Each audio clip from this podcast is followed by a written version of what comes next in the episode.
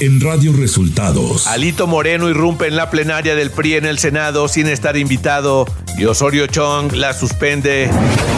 Cuauhtémoc Cárdenas dejó el colectivo por México y López Obrador lo celebra. La Suprema Corte de Justicia de la Nación declaró la invalidez de la llamada Ley Nale en Veracruz. Esto y más en las noticias de hoy. Este es un resumen de noticias de Radio Resultados. Bienvenidos al resumen de noticias de Radio Resultados. Hoy es primero de febrero y ya estamos listos para informarle Valeria Torices y Luis Ángel Marín. Quédese con nosotros, aquí están las noticias. La mañanera. El presidente Andrés Manuel López Obrador aseguró este miércoles que le dio gusto la carta del ingeniero Cuauhtémoc Cárdenas en la que se deslinda del colectivo por México. A mí me dio mucho gusto lo de la carta del ingeniero y yo no sabía, pero él ya lo había informado al grupo. Lo que pasa que lo siguieron manejando. Entonces cuando me preguntan, pues yo respondí de la manera que ustedes saben. Pero me da mucho gusto que el ingeniero haya aclarado. Tras la resolución de la Suprema Corte de Justicia de la Nación, la cual impediría que la secretaria de Energía Rosionale García participe en las elecciones a la gubernatura de Veracruz, el presidente López Obrador señaló lo siguiente. No entiendo bien cómo está esa resolución yo creo que no la este, limita. Sí, sí, porque yo recuerdo que creo que el artículo 11 de la Constitución del Estado establece que para ser gobernador de Veracruz se necesita ser este originario o hijo de veracruzano. Por ejemplo, yo puedo. ¿eh? Andrés Manuel López Obrador aseguró que no hay duda de que el aeropuerto internacional de la Ciudad de México era usado para pasar drogas en los tiempos de Genaro García Luna. No hay duda de que lo manejaba. Y no solo el aeropuerto, sino los informantes sobre todos los vuelos de marina, de defensa, para advertir si había una movilización del ejército, una movilización de Marina, se filtraba de inmediato. López Obrador confió en que pronto México pueda recuperar la categoría 1 en seguridad aérea. No, yo creo que se están haciendo los eh, trámites para que se regrese a la categoría 1 eh, en el caso del aeropuerto.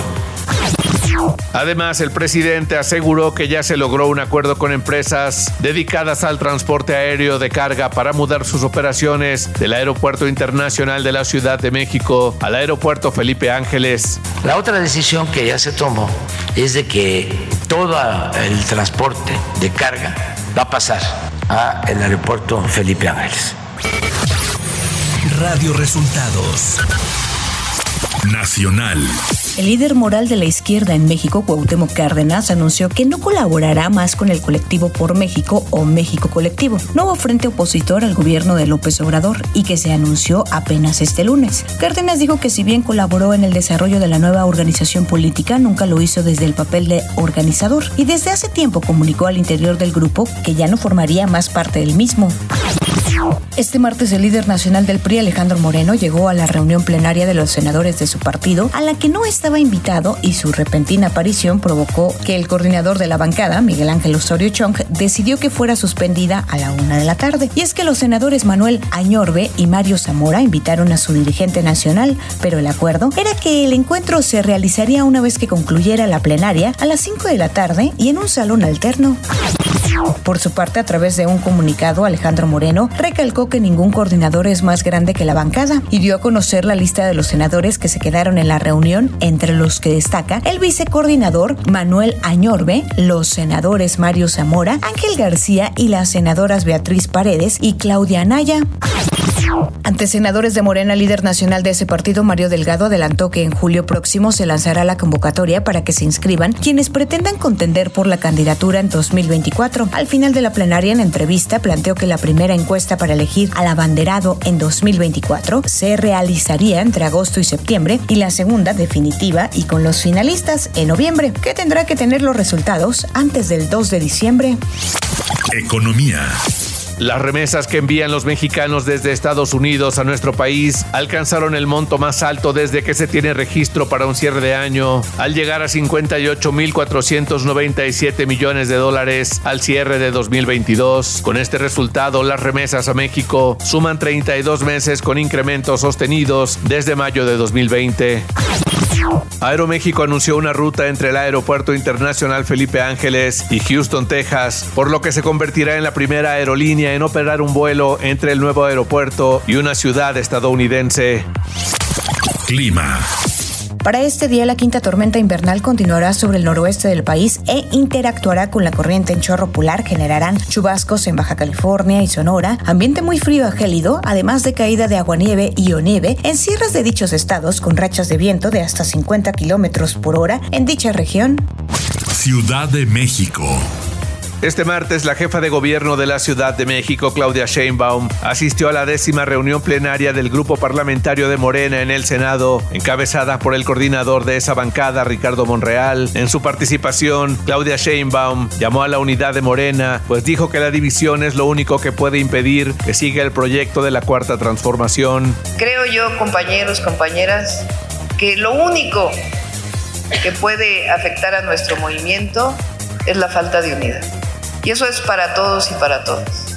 Y la unidad se construye a través de nuestra historia y a través de lo que nosotros queremos que siga ocurriendo en el país. Y todos queremos que siga la transformación de la vida pública de México. Información de los estados. Por mayoría de votos, la Suprema Corte de Justicia de la Nación invalidó una reforma a la Constitución de Veracruz con la que la secretaria de Energía Rocío Nale tenía la posibilidad de convertirse en candidata a la gubernatura de la entidad. La ministra presidenta Norma Piña dijo que votó en contra de los cambios realizados a la ley, ya que tiene un tinte claramente electoral. Un sujeto asesinó a balazos a su suegra y a su esposa al interior de una agencia del Ministerio Público en Pozitlán, Jalisco. Las mujeres habían acudido a presentar una denuncia por violencia intrafamiliar contra el agresor, quien es identificado como Christopher Gerardo. Este miércoles en punto de las 8.30 horas se llevó a cabo la toma de protesta del general Arturo Medina Mayoral como secretario de Seguridad Pública de Zacatecas, luego de que el martes pasado el gobernador David Monreal Ávila confirmara la destitución del cargo de Adolfo Marín, quien asumió el cargo el 19 de noviembre de 2021. La Auditoría Superior de la Federación publicó un informe en el que encontró supuestas irregularidades en la Secretaría de Educación Pública que podrían ascender hasta los 830 millones de pesos durante el periodo que Delfina Gómez, precandidata de Morena a la gubernatura del Estado de México, fue su titular. Aunque no se señala ningún tipo de ilícito, la auditoría solicita se aclaren las dudas. Radio Resultados. Internacional.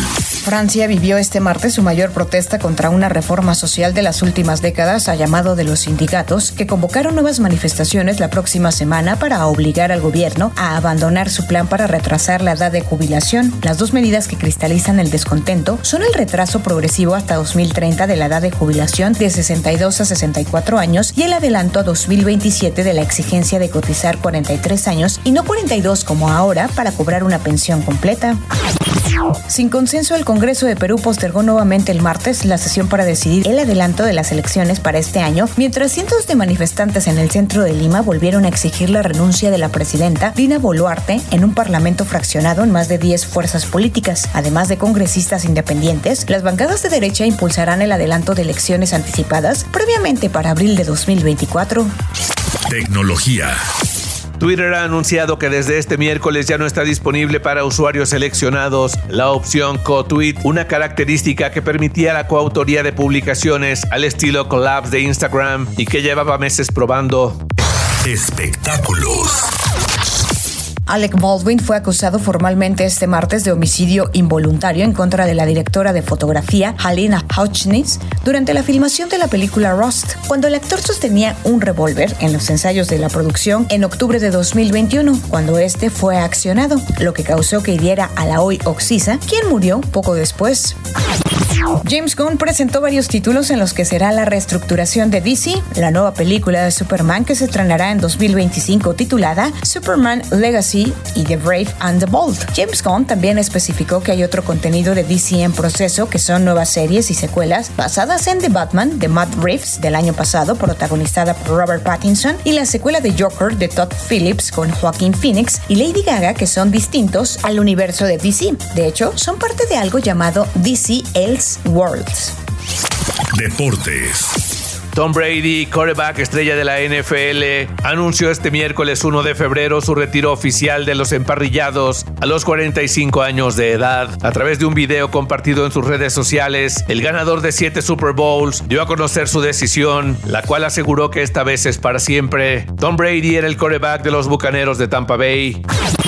Miquel Arriola, presidente de la Liga MX, y John de Luisa, presidente de la Federación Mexicana de Fútbol, dieron a conocer un acuerdo conjunto para modificar reglas en el fútbol mexicano. Se eliminará el repechaje a partir del torneo Apertura 2023, se reducirá la cantidad de extranjeros y se busca que haya un torneo largo. Y hasta aquí las noticias en el resumen de Radio Resultados. Hemos informado para ustedes Valeria Torices y Luis Ángel Marín.